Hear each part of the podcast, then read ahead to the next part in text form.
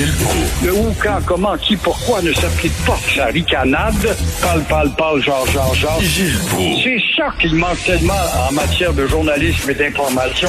Voici le commentaire de Gilles Proulx. Gilles, c'est pas demain qu'on va avoir un parc Gilles Proux, un pavillon Gilles Proux, une ruelle Gilles Proux, hein, parce que vous êtes un homme blanc. Fait qu'on donnera pas votre nom à ça, là.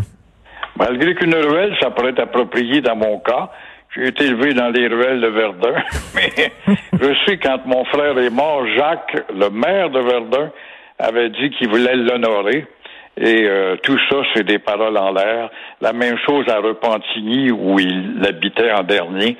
La ville avait dit aussi, on va penser à lui pour une nouvelle rue.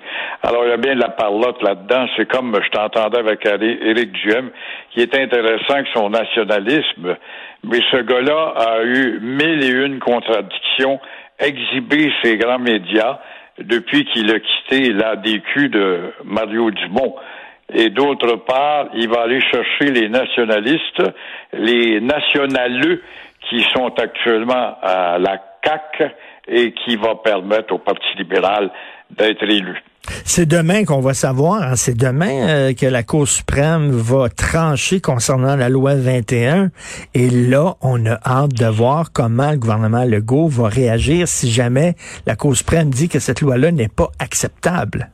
Je te parie à l'avance qu'avec sa serviette anesthésiante, Legault, c'est un spécialiste. On l'a vu suite à la réaction des jeunes péquistes et le cégep en français.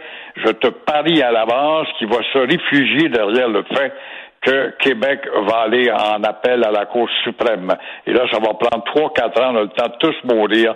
Et c'est ainsi qu'on endort le peuple. Et Valérie Plante, on va avoir Frédéric Bastien, l'historien, un peu plus tard à l'émission.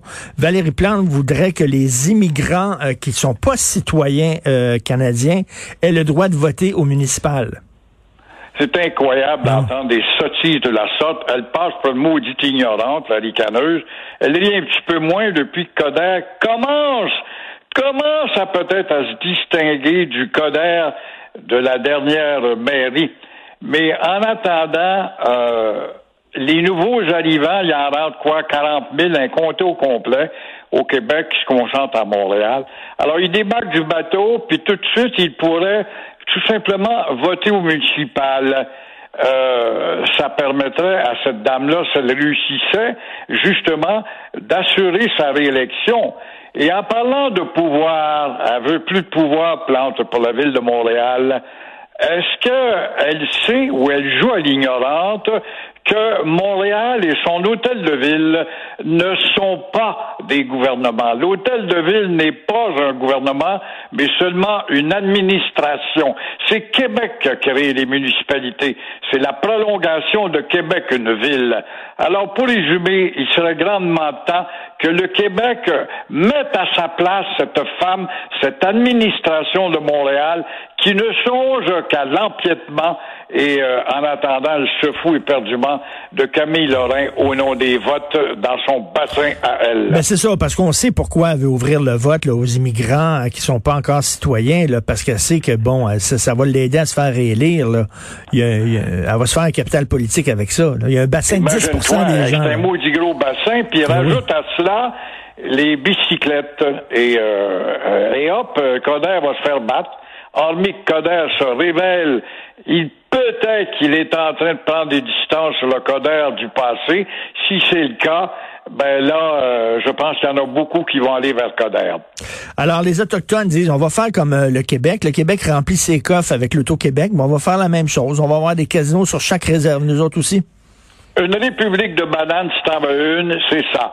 Un casino par-ci, un casino par-là, pourquoi pas. Après les Mohawks, pourquoi pas les Abénakis.